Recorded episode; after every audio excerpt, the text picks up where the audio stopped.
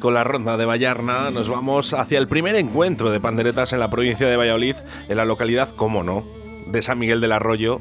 Y cómo no, con Cristina Zagaleja. Buenos días. Buenos días. ¿Cómo estás? ¿Cuánto tiempo? Pues sí, hace mucho que no hablamos, la verdad. Además, con lo que te queremos aquí en Radio 4G. Tienes que venir más hay a que vernos. Ponerle remedio, hay que ponerle remedio. Bueno, Cris, que vamos a hablar de cosas bonitas, ¿eh? Primer encuentro de panderetas en la provincia de Valladolid, por fin. Pues sí, la verdad que me está costando mucho trabajo, pero llevaba aplazado, o sea, se iba a haber hecho en el año 2020 y finalmente pues no se ha hecho, entonces bueno, pues este año es el primero.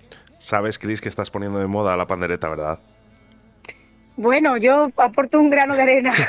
Hacen más las tansugueiras en, en Eurovisión un día que, que yo con los 13 años de trabajo que llevo, pero bueno, te iba a decir, digo, hago que- lo que puedo. Te, iba, te iba a preguntar y no me atrevía mucho, ¿qué te parecía a ti eh, esa, esa, esa función eh, de las Eh, panderetas en Eurovisión? Bueno, pues yo qué sé, yo en la política de Eurovisión no entro porque nunca he visto el festival y la verdad que tampoco nunca me han gustado mucho los artistas que han ido, entonces mm, no, no sé, pero bueno, Las Tansugueras es un grupo muy cañero, son tres chicas que cantan fenomenal y tienen un espectáculo maravilloso.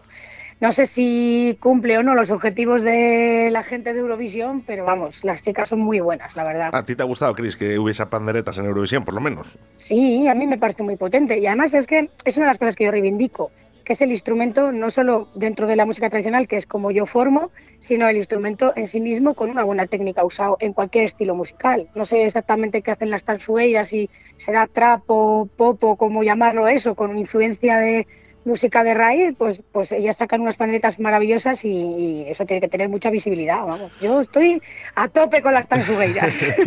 Bueno, es que es muy importante, es muy importante eh, que nos hagamos eco de esa pandereta y bueno, que ha salido en Eurovisión, pues parece que vuelve otra vez a retomar ¿no? lo que es la pandereta, que realmente es un instrumento que es mágico, ¿eh? que viene de la Edad Media. Pues es un instrumento, bueno, incluso más antiguo, no sabremos a lo mejor datarlo. Nosotros el estudio que hacemos es pues eh, seguramente la interpretación de los últimos años en la tradición misma. Y es un instrumento que la verdad que todavía tiene que dar mucho que hablar porque la mayoría de la gente es que ni siquiera conoce eh, el uso que puede tener. Y luego, pues una cosa que también mm, yo siempre cuento, ¿no? que, que es eso de, de que se utiliza, por ejemplo, lo meten en las orquestas de clásica o así, pero no han utilizado las técnicas de uso original del instrumento, han inventado otras. Entonces todavía falta mucho que hablar de la pandereta y bueno, pues poco a poco se hará. Yo peleo un poquillo, pero bueno, yo estoy también más orientada a el uso tradicional y sobre todo de esta comunidad autónoma, porque muchas veces también oímos el uso tradicional gallego o cántabro o asturiano, que igual son las vertientes más conocidas de la pandereta, pero es que hay pandereta en todo el país. Y, y, bueno, en Castilla y León, sobre todo en las nueve provincias, que es un poco también lo que tenemos nosotros que hacer. Que acabas de De decir. darle visibilidad, que se use, que se usen los repertorios y sobre todo que los propios eh, castellano-leoneses lo conozcan, que es, que es que ni siquiera nadie lo conoce aquí. Pandereta, comunidad autónoma. No sé si estás escuchando Radio 4G Valladolid porque teníamos eh, a Luis Alonso, alcalde de Villalar. Sí, Justamente Sí, sí. un poquito antes. Va relacionado Villalar con pandereta. bueno, va, va relacionado, sí. bueno, va relacionado porque normalmente el Día de la Comunidad Autónoma pues suele haber un espacio para la música tradicional o para el folk o tal. Y bueno, está oyendo este encuentro para jóvenes que va a haber así un poco de música folk y, y- y bueno, tiene muy buena pinta, la verdad. Hacen muchas, falta, muchas cosas que tengan que ver con la raíz en esta provincia porque Valladolid es como un solar ahora mismo, o sea que hacen falta muchas iniciativas como es. Bueno, pues de Villalar nos desplazamos hacia Aldea Mayor de San Martín porque el 28 tenéis función.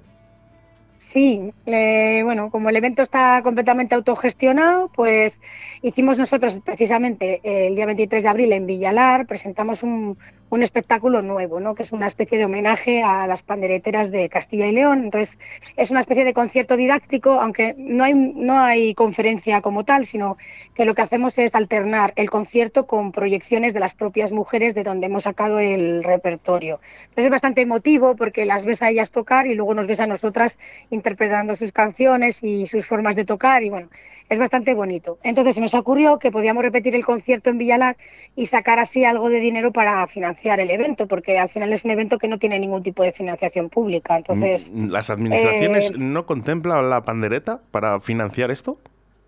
Pues mm, bueno, yo la verdad es que solamente he tratado con las alcaldías. Quiero decir que no he ido a, a lo mejor a la Diputación a vender el proyecto ni nada por el estilo.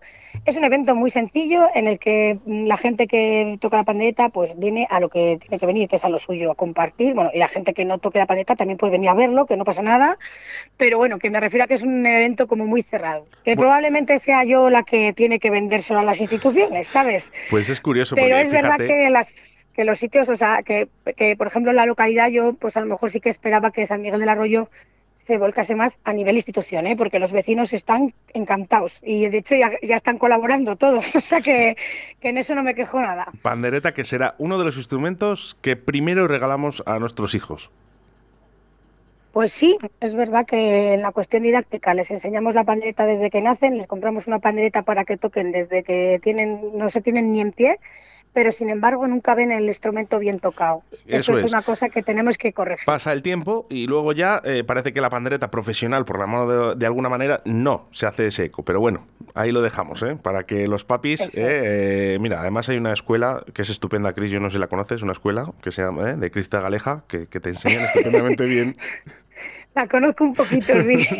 Hablaremos, ¿eh? Bueno, ya hemos hablado con Cris ¿eh? de, de esta escuela. ¿eh? Podéis buscar el podcast que está en 14, 16 plataformas. ¿eh? Tan solo con buscar Crista Sí. Galeja en Radio 4G, ahí lo tenéis. ¿eh? Pero vamos a hablar, vamos a hablar porque eh, nos vamos a ir a San Miguel de- del Arroyo y es indispensable, ¿no? Porque es el 18 de junio, cuando da comienzo. Sí, el 18 de junio es cuando da comienzo. La idea comenzó un poco, pues, porque hacemos siempre como una fiesta de fin de curso. A ver, a mí me parece imprescindible como docente hacer una fiesta de fin de curso donde mis alumnos puedan mostrar mm, lo que han aprendido en el año. Que se aprendan dos temas de memoria, que pasen la vergüenza de tocar delante de la gente y que así se suelten, porque es la única manera de hacerlo. Lo que pasa es que a mí, pues eh, los fines de curso me resultan un poco cansados pesados. No, yo lo veo desde el mm, punto de vista del público, que al final, pues bueno, yo que se lo veo en los niños, ¿no? Los padres van a ver a su hijo, pero luego te tienes que tragar todas las funciones de los hijos de los demás. Y en los adultos no pasa igual, pero bueno, va casi casi, total. Que yo pensaba, pero con lo divertido que es tocar la pandereta, ¿qué vamos a hacer un fin de curso pesado? Nada, nada. Vamos a tocar por la calle y a pasarnos lo fenomenal y a tocar y a bailar, que es como se ha usado el instrumento toda la vida. Y eso es lo que vamos a hacer. Si es que el evento es bastante sencillo, en Eh, general. ¿Has mirado el tiempo? Eh, os hará bueno, supongo. Bueno, yo pienso que nos va a hacer buenísimo, pero bueno, aún así, pues eh, hemos eh, solicitado la Casa de Cultura, que es bastante grande, por si nos tuviéramos que meter dentro, pero vamos, vamos a esperar que no, que es 18 de junio y vamos a esperar que haga bueno, vamos, por lo menos que no llueva. Oye, un abrazote para, para toda la gente de San Miguel del Arroyo que nos escuchan además y que, y que además apoya, apoya por la juventud y apoya por la música. Sí, sí, la verdad que el pueblo se vuelca. Aquí el pueblo entero me ha, vamos, eh, ha empezado a decirme ya que cómo puede colaborar. Alguna gente ha venido a comprarme la entrada de Aldea Mayor, aunque no vaya a ir, solo por colaborar. Otra gente me ha dicho, yo hago una limonada y la saco para cuando paséis tocando por mi puerta. Otros, o sea que es verdad que tengo unos vecinos estupendos. Pues así da gusto. ¿Eh? Eh, que Sí. te apoyen. Nosotros aquí desde, Radio 4 desde Radio 4G, igual, ¿eh? te apoyamos igualmente. ¿eh? Todo lo que necesites, aquí estamos, Cris, para que salga Pues este proyecto adelante. muchísimo. Y que ojo, ¿eh? que esto es la primera vez, la primera vez, el primer encuentro de panderetas en la provincia de Valladolid, pero te aseguro que no será la última.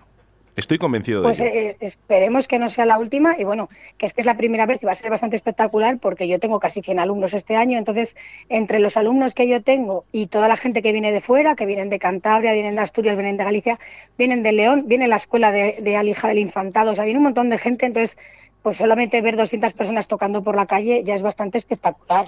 Sí, la verdad es que sí. Y jo, yo no sabía que tenías tantos alumnos, pero son, son bastantes, ¿eh? Pues es que es verdad. Mira, me, eh, hablaba el otro día con una chica de Zamora que luego decía, pues es que las escuelas de folclore que tienen financiación municipal no tienen tantos alumnos como tienes tú. Digo, pues algo debo estar haciendo bien, no sé, porque bueno, yo en realidad todo lo que hago me lo he ganado yo. Quiero decir que no, no formo parte, o sea, no he tenido nunca una ayuda institucional, ni he formado parte de proyectos oficiales, o sea, sabes que al final esto ha sido hormiguita, hormiguita, pues poco a poco empecé con ocho alumnos y ahora pues tengo casi 100. Bueno, que si Es así. queremos aumentar un poquito más esta información para este fin de semana, el del primer encuentro de panderetas en la provincia de Valí, que será en San Miguel del Arroyo de la Encomienda, supongo que las redes sociales eh, las tenéis completas, ¿no? Cris. Sí, si ponen cristagaleja.com ya ven toda la información. De hecho, es bastante importante si, si tienen a bien una preinscripción, que no hay que pagar nada, solo preinscribir, pero está muy bien para calcular la gente que viene, para calcular las comidas y todas esas cosas que tenemos que organizar. Entonces, si se preinscriben antes de venir, pues lo agradecemos mucho, la verdad. Bueno, yo te deseo mucha suerte ahí. Estaremos ¿eh? el fin de semana para escuchar esa pandereta, para verte, Cris, para darte un abrazo. Y enhorabuena, enhorabuena a ti, enhorabuena al pueblo, al municipio, porque estáis haciendo algo que no se ha hecho y esto es muy importante. Pues muchas gracias y muchas gracias por, por colaborar con nosotros, que falta nos hace. Oye, oye Cris, ahora entre tú y yo, que no nos escucha nadie. Guárdame, guárdame, algún libro de pesca, acuérdate. Ay, sí, tengo alguno para ti. Yo te los guardo. Que, Yo te los que guardo. Le, que le encanta leer a Cris también, ¿eh? Tiene ahí esos libros ahí maravillosos, que un día hablaremos de ello. Cris, un abrazo muy, muy fuerte. Nos vemos este fin de semana. En la Mayor, a las 7.